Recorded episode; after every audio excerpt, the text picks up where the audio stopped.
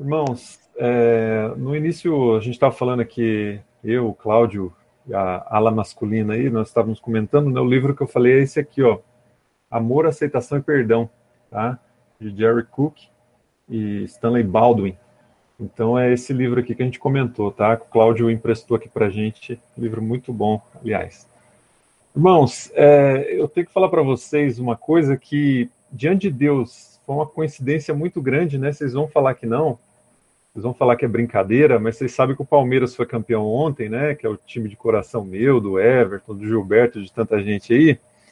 Mas eu tinha pensado em trazer uma palavra sobre cedro do Líbano há já um bom tempo, né? Quando fosse convidado e tal, é falar a respeito disso, né? Porque certa vez, né, lendo a Bíblia, Deus falou muito comigo a respeito disso, né? Sobre o cedro do Líbano.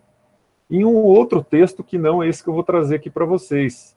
Mas é, pensando né, em, ministrar a respeito disso, eu, eu fui né, à Bíblia procurar alguns versículos que falavam sobre o cedro do Líbano, e aí cheguei no Salmo 92, né? E o Salmo 92 fala sobre cedro, que o Marino, acho que citou alguma coisa lá no grupo também, né?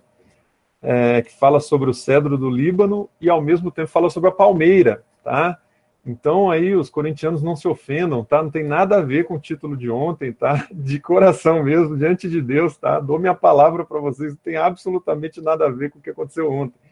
Mas é, a gente vai falar muito sobre Palmeira hoje também, né? E, e se fosse o Santos campeão também daria uma, uma ministração, né? Porque ser de Santos e tudo mais, né? Tem, tem muita coisa aí. Mas irmãos, dito isso, né? Vamos abrir a Bíblia lá no Salmo 92 e ler a palavra, né? Salmo 92, vamos ler esse salmo. A gente vai ler ali a partir do versículo 12, do 12 até o 15, tá? Vamos ler do 12 até o 15. A palavra de Deus diz assim: O justo florescerá como uma palmeira, crescerá como o cedro do Líbano. Os que estão plantados na casa do Senhor florescerão nos átrios do nosso Deus. Na velhice ainda darão frutos, serão viçosos e florescentes para anunciarem que o Senhor é reto, ele é a minha rocha e nele não há injustiça. Amém? Então, irmãos, é, a gente vê que a Bíblia, na verdade, ela se utiliza de diversos elementos, diversas metáforas, né? O tempo todo, principalmente Cristo, né? É incrível como na vida de Cristo, diversas vezes ele, ele faz referência a elementos naturais, a elementos artificiais, o que quer que seja, parábolas, né? O tempo inteiro coisas assim para facilitar o nosso entendimento e para nos dar algumas lições e algumas revelações que ficam marcadas para o resto da vida da gente. Muitas vezes me fascina assim em Cristo, né? Quantas vezes que Jesus Cristo fala de certas coisas que a gente lê na Bíblia e de relance, né? De, numa primeira leitura a gente não compreende. E era feito realmente, aquelas parábolas eram feitas para as pessoas não compreenderem realmente, né? Porque no momento que elas compreendessem, aquilo seria uma revelação fantástica. Né? Aquela, aquela lição que a gente fala para uma pessoa, ela não entende num primeiro momento, ou entende de maneira errada, e lá na frente a pessoa vai entender o real significado daquilo, e aquilo é um ensinamento sem igual. Né? É, não, tem nem como comparar com o ensinamento que realmente é, é aquilo né, que você ensina agora, e realmente aquilo que você está dizendo é aquilo. Né? Então é uma lição muito grande, né? E a Bíblia está recheada de coisas assim. Por isso que a gente vai ficar lendo a Bíblia a vida inteira e a gente não vai conseguir extrair dela tudo que ela tem para oferecer, porque as lições são muito profundas, muito, muito profundas, né? Então eu trouxe até alguns elementos aqui para só lembrar a gente, né, do quanto que a Bíblia faz referência a, a elementos, né, da, do, da vida, do dia a dia. A gente tem, por exemplo, o óleo, né? Eu sempre, como presbítero, né, sempre tem um olhinho aqui junto comigo, né, que a gente utiliza para unção de enfermos, que a gente utiliza para separação de pessoas para a ministração da palavra ou para algum, alguma função ministerial, né? Então, é, o óleo é muito utilizado como símbolo, né, na Bíblia para algumas funções, né, para algumas questões, né? A gente tem que estar tá ungido, né? Sejam brancas, é, ser, é, ser sempre ungido, né? E brancas as vestes e tudo mais. É, nunca falte o óleo sobre a sua cabeça. Então, a gente tem vários versículos na Bíblia falando a respeito dessa questão do óleo. A gente tem também água, né? A água é muito comum a gente ter esse elemento, né? Do, do seu interior fluirão rios de águas vivas e tantas outras coisas, né? A água, símbolo de pureza, né? De limpeza. é, daquilo que flui, né? Então é muito muito utilizado também Cristo se utilizou demais, né, dessa dessa metáfora, dessa ilustração, né, dessa comparação aí para para nos ensinar. A gente tem o pão, né, tão importante para a gente na ceia, é, representando o próprio corpo de Cristo. É, a gente tem, usa esse pão aqui, esse aqui tem fermento, né, mas o pão que eles utilizavam não tinham, né, no, no passado, porque fermento, até lá em é, lá em Gálatas fala a respeito de um pouco de fermento levado a toda a massa, ou seja, o fermento era assim, símbolo de pecado, né? E, e, e, muitas vezes a gente vê que, que a Bíblia traz umas referências assim muito interessantes do dia a dia, né? E a gente utiliza o pão exatamente para simbolizar o, o corpo de Cristo. A gente tem também o vinho ou o suco de uva, né? Que a gente utiliza também na ceia, que é um elemento fortíssimo, né? Impressionante como isso aqui parece com sangue, né? é impressionante, porque a gente representa muitas vezes o sangue como vermelho, mas quando o sangue está assim dentro de um de uma de um pote ou de alguma coisa, né, com aquelas bolsas, né, de, de sangue, você vê que é idêntica, a mesma cor do, do, do vinho, uma coloração bem escura, né, é, e não vermelho propriamente dito, né, bem, bem mais para o tom de vinho mesmo. E a gente tem vários outros elementos aí na Bíblia que a gente poderia citar, como o vento, né? A Bíblia fala sobre o vento, o vento sopra onde quer, né? Do jeito que quer. A gente tem outros elementos também naturais. Pomba, é, elementos da fauna, né? É, o Espírito Santo desceu sobre forma corpórea de uma pomba. Então, é, a gente tem vários elementos aí significando a paz, significando alguma coisa que o cristianismo quer nos mostrar.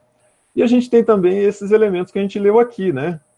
É, nesse texto que nós lemos, nós temos aí o cedro do Líbano, né, que é o, uma coisa fantástica, né? Eu fiquei maravilhado quando eu estudei um pouquinho sobre o cedro do Líbano. Assim, eu fui estudar aleatoriamente na, na internet e ao estudar essa árvore, eu já comecei a ter algumas lições assim, né, de, de, sites que nem cristão eram, né? Sites lá de, de do povo libanês lá, né? Porque está na bandeira do Líbano, né?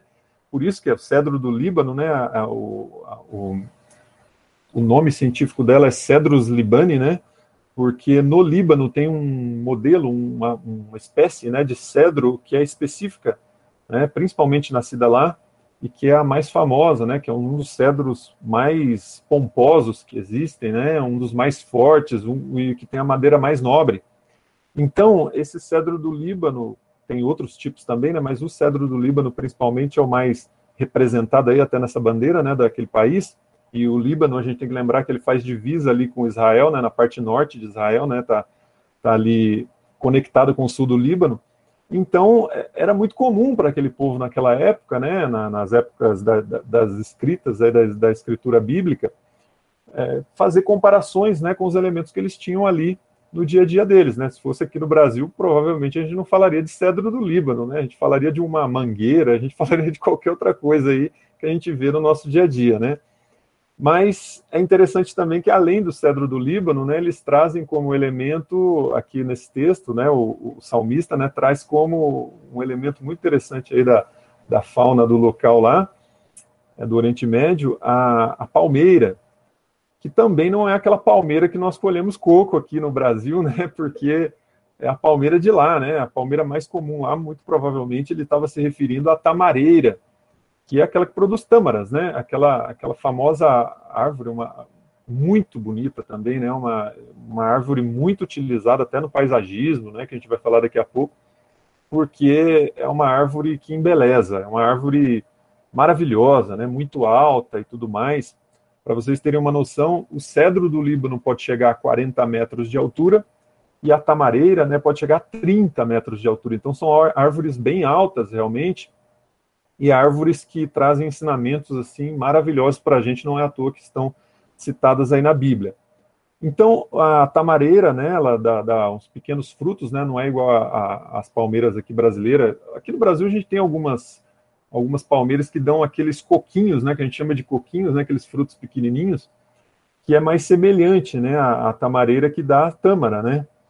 E a gente tem também as palmeiras que dão cocos, né? Aqueles cocos, os coqueiros, né? Que a gente iria falar, são, são mais famosos, mais comuns aí.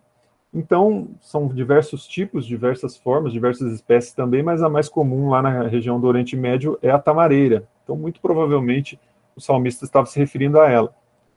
Então, o que, que eu queria trazer aqui nessa noite para todos nós aqui, que Deus me ensinou muito aqui ao, ao trazer né, essa, essa, essa referência a essas duas árvores.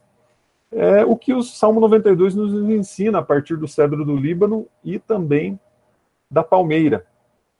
Então vamos lá. Em primeiro lugar, sobre o cedro do Líbano, irmãos, uma das coisas que eu pesquisei sobre ele e que já me chamaram a atenção já de, desde o início foi a respeito dele simbolizar força e imortalidade. Por isso que ele está na bandeira do Líbano, né?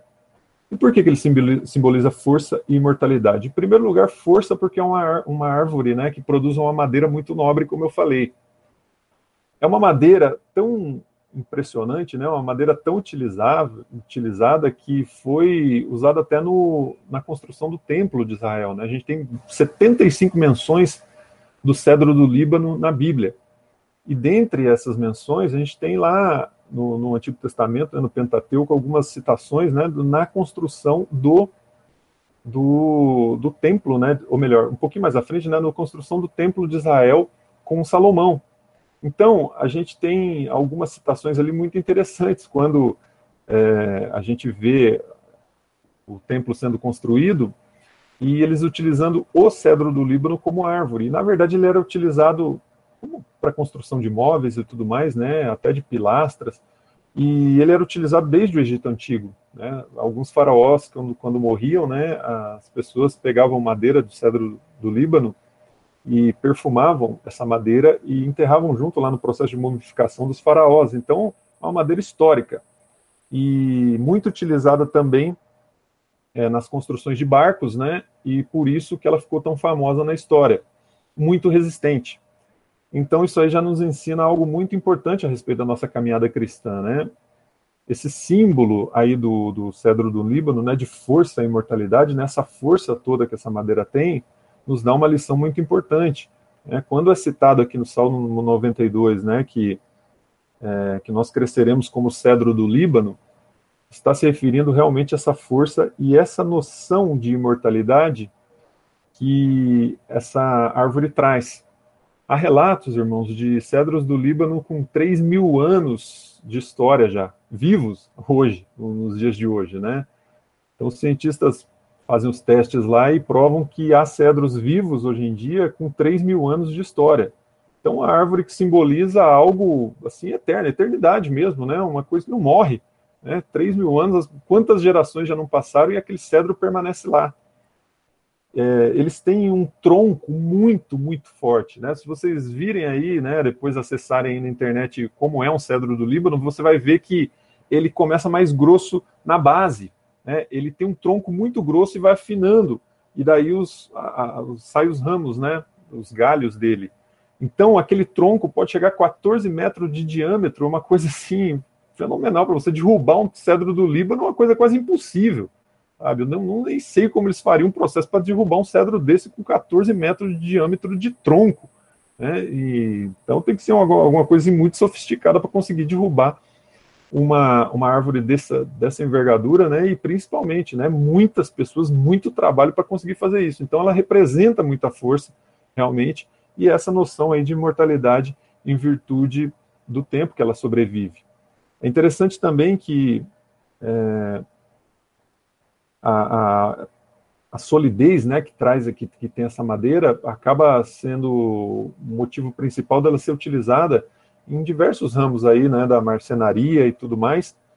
E a gente vê que o ciclo de, de crescimento dela também é, é lento. Né? Ela vai crescendo 20 centímetros por ano até atingir seu, sua estatura mais alta, né, que é 40 metros, e só começa a dar fruto a partir dos 40 anos de idade. Então ela tem um ciclo lento assim de crescimento e aí ela começa a dar frutos, né? E isso nos traz uma lição importante também, né? Algo que eu sempre achei muito bonito no cristianismo, que é o, que é o fato do cristianismo não respeitar muito idades, né? Porque no texto que nós lemos aqui diz o seguinte: ó, na velhice ainda darão frutos. Não importa quantos anos nós temos, né? A Bíblia chama a atenção dos jovens e chama fala para educar as crianças e também fala a respeito das pessoas mais velhas. Não existe essa no cristianismo de uma pessoa se aposentar, né? Eu estou é interessante, né, que em, algumas algumas denominações, né, a gente tem a aquela questão do pastor jubilar, né? Não sei se vocês já ouviram isso, né? O pastor jubilou. Na verdade, isso de fato na Bíblia não existe, né? Não, não tem jubilação, sei lá se é que essa palavra existe, né? De um de uma pessoa no ministério. Ele permanece o resto da vida, né? Uma vez ungido para aquele ministério, ele vai ser para o resto da vida. E a, e, e a, Bíblia não respeita essa idade, né? A Bíblia nos chama a dar frutos, assim como o cedro do Líbano, a qualquer idade, né? A gente, não importa se ele tem 40 anos ou 3 mil anos, ele tem que estar frutificando. Então, o cedro do Líbano nos, nos ensina muito a respeito disso.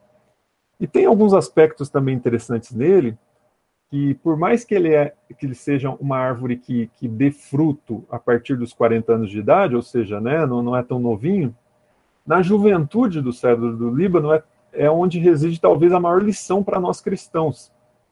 Uma coisa muito interessante a respeito dessa árvore é que quando ela, a sementinha dela é plantada, ela começa a crescer muito lentamente, como eu falei para vocês, e nos primeiros três anos de vida dessa árvore, ainda ela cresce no máximo ali 15 centímetros de altura. Né? É, nos primeiros três anos ainda ela é muito pequenininha. Né?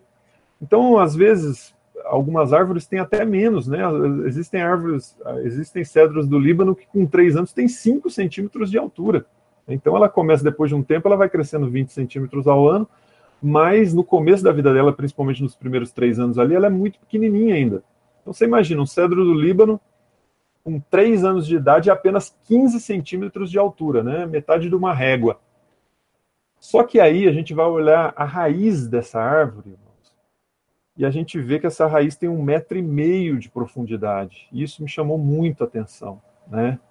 Aí eu fico impressionado, irmãos, como eu, eu sempre falo, né, é, o quanto a Bíblia é profunda nesse sentido. Porque como pode a gente pegar uma simples árvore e tirar tantas lições a respeito dela, como um cedro do Líbano, por exemplo? Aí a gente vai para outro elemento bíblico, a gente tira lições assim preciosíssimas para a nossa vida também, como eu falei para vocês aqui no início. Então é muito impressionante o quanto a Bíblia fala aos nossos corações de diversas maneiras diferentes, diferentes e com uma profundidade gigantesca. E aí, quando a gente olha então para essa árvore, né, de apenas 3 anos de idade e apenas 5 centímetros de altura, e uma, uma raiz de um metro e meio, né, não tem nem como a gente não, não pensar na, na, vida cristã e na raiz, né, onde está a nossa raiz, onde estamos plantados, né, e a gente vê várias referências disso a respeito né, da nossa vida cristã. Jesus falou de, de, de, construir a nossa casa sobre a rocha, né, onde a gente está alicerçado. A gente vê a questão das raízes profundas na parábola que citou o Everton no início, a parábola do semeador, né, que você tem que estar no bom solo, né, e com as raízes bem fincadas ali. Então, essa é a importância né, da gente ter uma raiz profunda, ainda que jovem. Né? É, aqui a gente vê no Cedro do Líbano lições para os mais velhos e lições para os mais jovens, porque com três aninhos de idade já tem raízes profundas, né? E a gente sabe que no caso do nosso cristão, né, no cristianismo, né, por isso que a gente tem que ensinar os nossos filhos desde muito cedo, né, a palavra de Deus, como aí sim, né, o Pentateuco ensina, né, a gente vê né, o, o, o, povo judeu né, que ensina ali os primeiros cinco livros da Bíblia é, desde muito cedo, né, as crianças é, já sabem recitar versículos assim, muito, muito, muito jovens.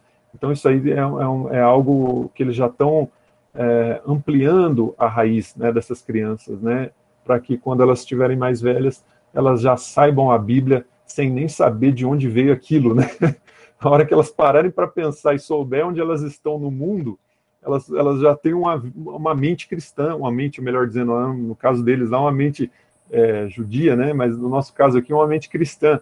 Então, é algo muito interessante que o cedro do Líbano nos ensina, né? Várias e várias lições a respeito da sua força, da sua imortalidade e também da sua profundidade, né?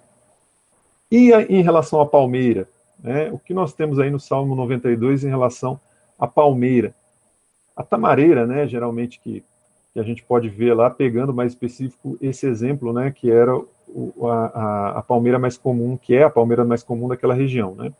Uma coisa interessante a gente falar a respeito da tamareira é que ela, ela pode chegar a 30 metros, como eu disse, né? E ela também começa a produzir frutos muito tarde. Hoje em dia não, né? Hoje em dia com técnicas aí, né, da biologia, da, da engenharia, é, como se diz, né, engenharia bio, bio alguma coisa, né? É, eles acabam modificando, né, a, a, as sementes da tamareira e tudo mais, e ela começa a produzir frutos muito cedo, né? Mas a tamareira original, né, a tamareira da época em que foi escrita a Bíblia, né, o, o Antigo Testamento e tudo mais, era uma, uma tamareira que começava a produzir com 90 a 100 anos de idade. Então a gente vê também que é uma árvore longeva, né? Uma árvore que dura muito tempo e que começa a produzir frutos muito tarde, né? Outra lição, e não é à toa que está escrito logo na sequência ali que fala da palmeira do cedro do Líbano, está escrito a respeito da velhice, né? Porque era esse o objetivo do salmista, exatamente transmitir essa informação para as pessoas, né?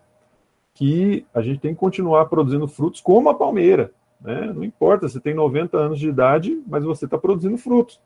E a tamareira começa a produzir a partir daí. E o interessante é que existia um ditado antigo, né, que dizia que quem planta tamareira não colherá tâmaras.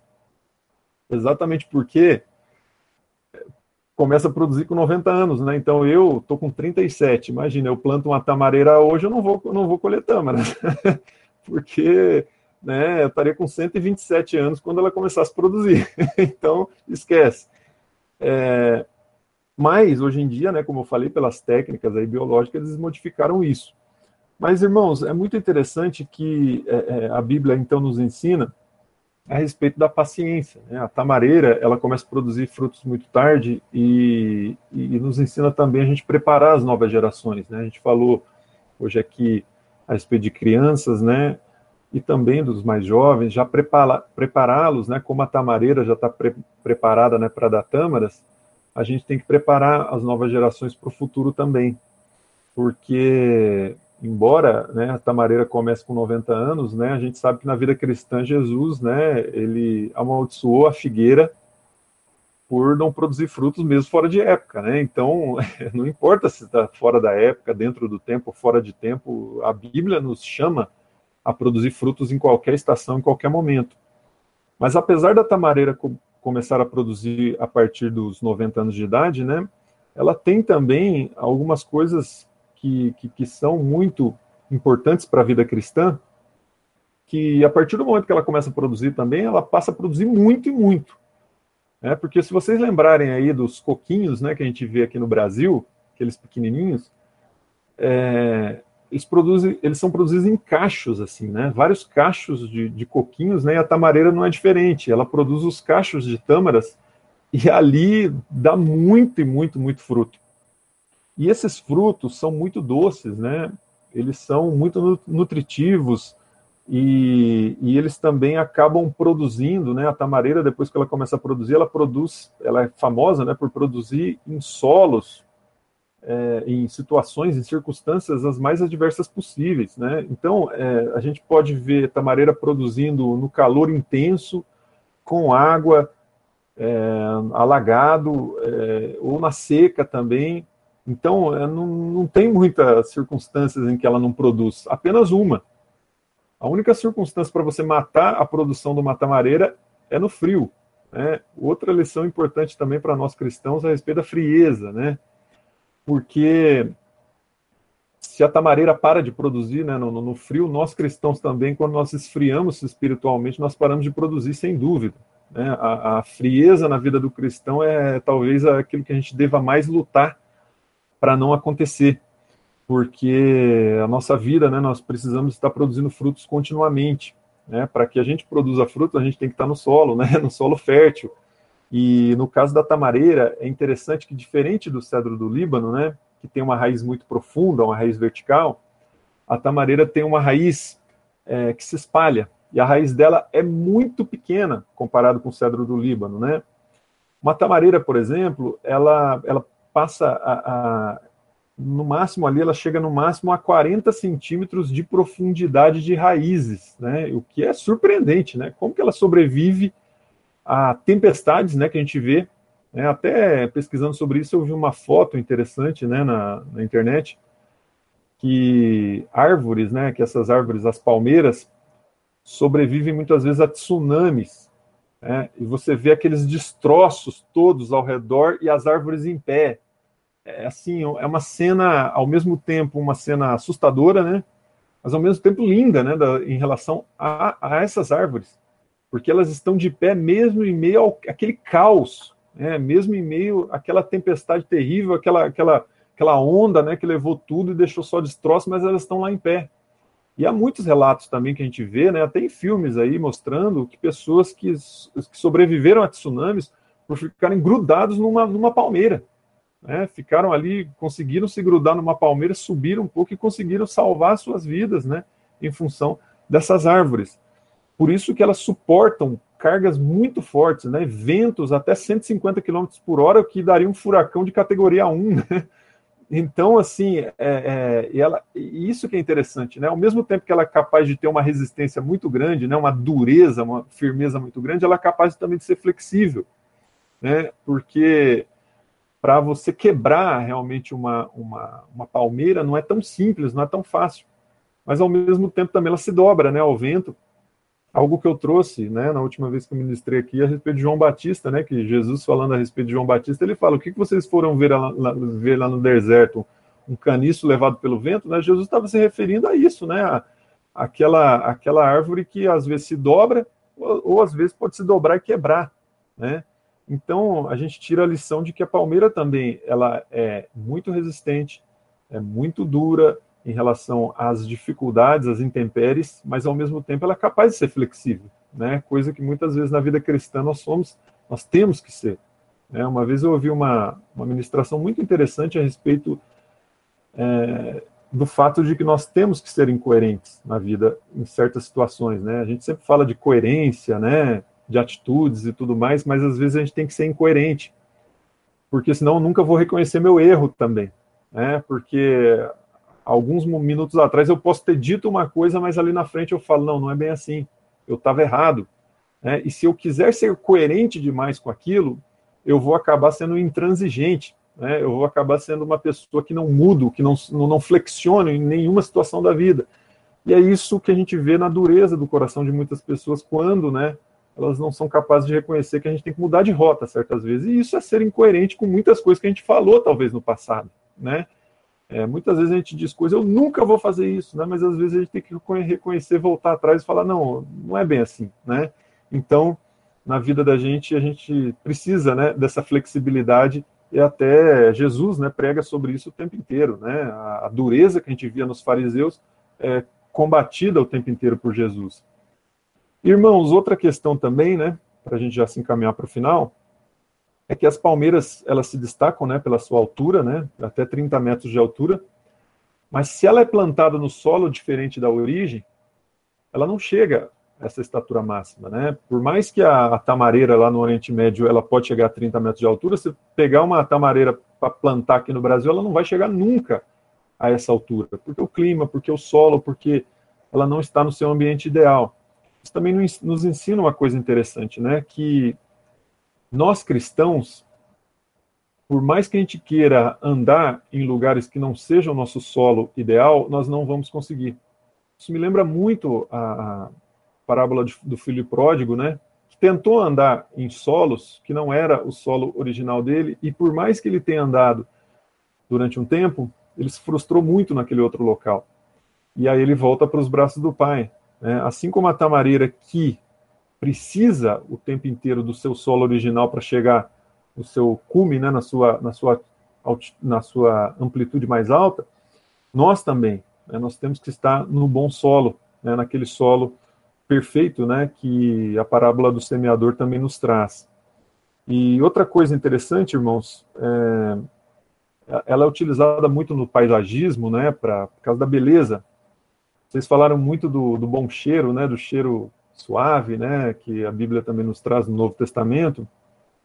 É, nós cristãos temos uma característica e eu vejo muitas vezes as pessoas falam uma coisa muito errada, que é o fato de, de que querem dizer assim, ninguém tem nada a ver com a minha vida, é, eu, eu, não devo nada para ninguém, nós, enquanto cristãos, devemos sim, né? E todo mundo tem a ver com a nossa vida, porque a nossa vida tem que ser um livro aberto.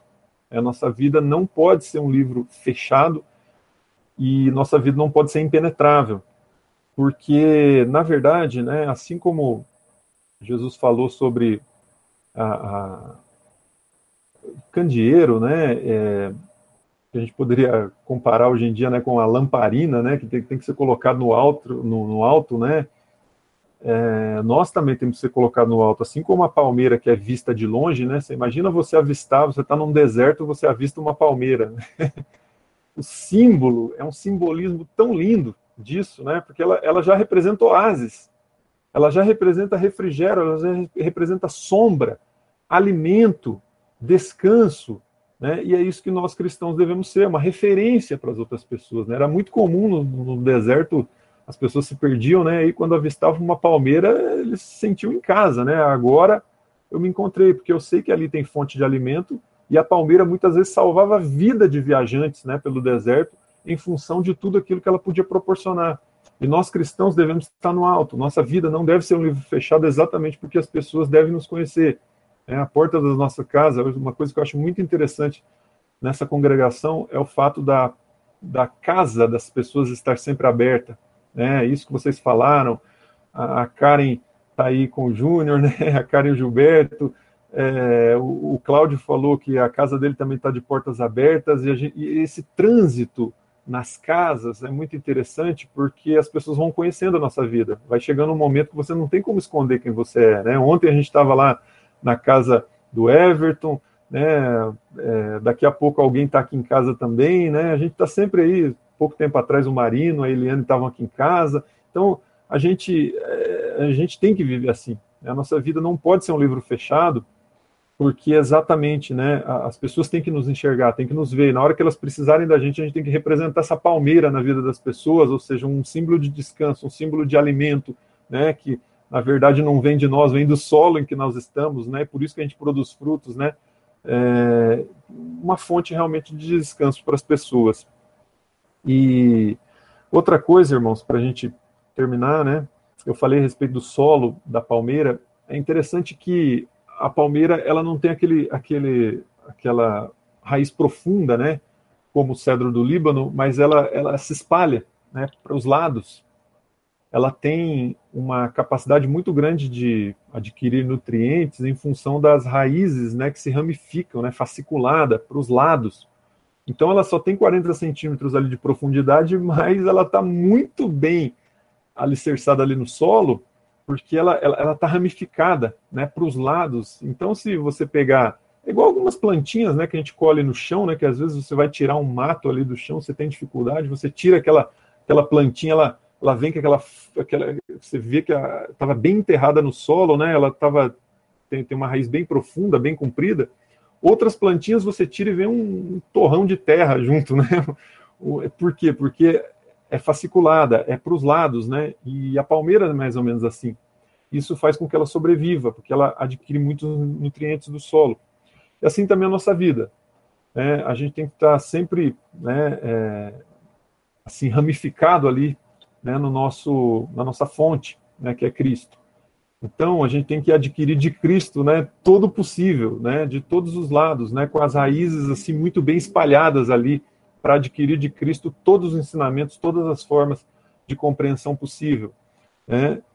E para a gente encerrar, a seiva de uma palmeira né, não é igual à seiva de árvores comuns. Né? A gente vê uma árvore comum, né? Você pega a casca da árvore e você vê a seiva descendo. No caso da palmeira, flui dentro dela. Né? Não é de dentro para fora, mas é dentro dela que ocorre todo esse processo de alimentação. Não é à toa que elas têm geralmente o palmito, né? que a gente, a gente utiliza aí como, como alimento no dia a dia. E, e, a gente vê uma lição importantíssima disso também, né? Porque a palmeira ela fornece alimento ou descanso ou em tudo que ela tem. Impressionante. É uma árvore absolutamente rica, que desde as folhas, que são usadas para muitas vezes fazer cabanas, para proteger pessoas de, de, do calor, do sol, até o fruto, que é muito doce, muito nutritivo, né? a tâmara aí no caso, É, e eu também, né, se a gente pegar outras palmeiras aí, os coqueiros, o fonte de nutrientes assim maravilhoso, né? E dentro dela também o caule, né, o tronco, tudo ali é, é utilizável. É impressionante, né? Porque é, é, ela é uma árvore muito rica. E assim é a vida do cristão, né? Nós devemos extrair lições e ter, né, na nossa vida uma riqueza em todos os níveis, né, na nossa vida. Por isso que a nossa vida não deve ser um livro fechado, né? Deve ser um livro aberto exatamente para que as pessoas absorvam isso que nós temos, né, a oferecer. É por isso que a palmeira nos ensina tanto, né, a respeito da beleza que ela tem, a respeito da, das, das formas como ela, ela, ela colhe os nutrientes, né, do solo, a respeito do, do alimento que ela proporciona, do descanso, de tudo que ela pode oferecer. Né? Então, essas duas árvores aí, para a gente concluir, são árvores muito ricas para o nosso ensino, né, da nossa vida cristã, porque elas dão frutos, porque elas têm raízes, e é interessante que é, nos chama a continuar dando frutos independente da nossa idade. E outra coisa que o texto termina, né, esse texto que a gente leu ali de 12 a 15, do Salmo 92, mostra que na velhice ainda darão frutos, serão viçosos e florescentes para anunciarem que o Senhor é reto. Ele é a minha rocha e nele não há injustiça, ou seja, nós devemos evangelizar, né? A gente deve dar fruto e deve evangelizar. O texto termina falando a respeito disso, né? Então, independentemente do tempo, seja com o cedro novo, mas com raízes profundas, ou com uma palmeira já envelhecida, mas dando frutos ainda muito doces, né? A gente precisa continuar a frutificar e a evangelizar. Amém, irmãos? É isso. Gostaria de fazer uma oração então para a gente encerrar. Amém? Essa ministração. Senhor, nós te agradecemos, Pai, te louvamos porque nós queremos ser, Pai, como os cedros do Líbano e como palmeiras que produzem frutos, continuam a produzir independente da idade, têm raízes muito bem alicerçadas e que produzem todo tipo de beleza, Senhor, de força, de vitalidade nós te pedimos que o Senhor esteja conosco, que nos guarde, que nos abençoe e que nos dê, Pai, a possibilidade de enxergar a tua palavra como uma palavra extremamente rica. Uma palavra que homem algum, sob efeito somente da sua inteligência, seria capaz de escrever. Lições tão profundas que mesmo o melhor dos escritores seria incapaz de chegar a tamanho conhecimento. Nós te agradecemos pela tua palavra, nós te agradecemos pelos teus ensinamentos e te pedimos que eles sejam uma verdade em nossa vida. Em nome de Jesus. Amém.